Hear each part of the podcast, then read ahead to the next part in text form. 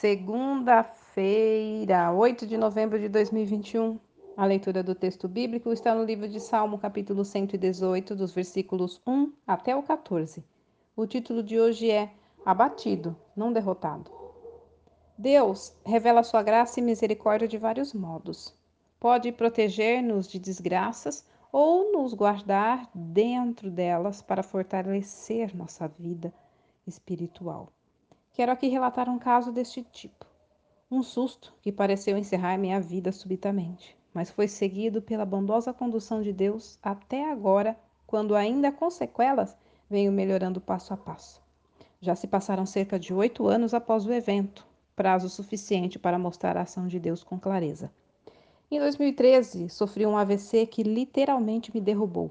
Isso já é grave, mas no exame médico a seguir, descobriu-se que a causa era uma leucemia da qual eu nem suspeitava.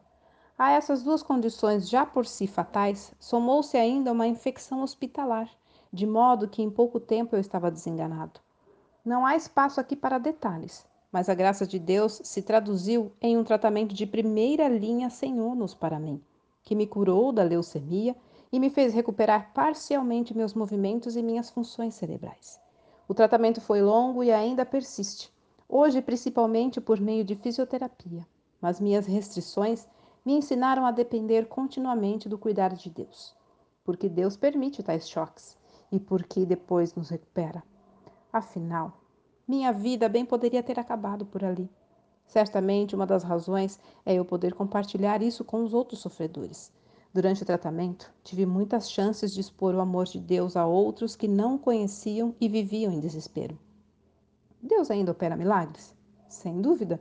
Sou exemplo, embora nem sempre de forma espetacular.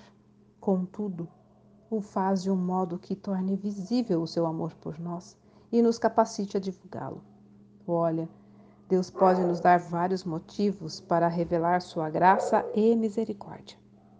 Texto retirado do presente diário da Rádio Transmundial, edição 24.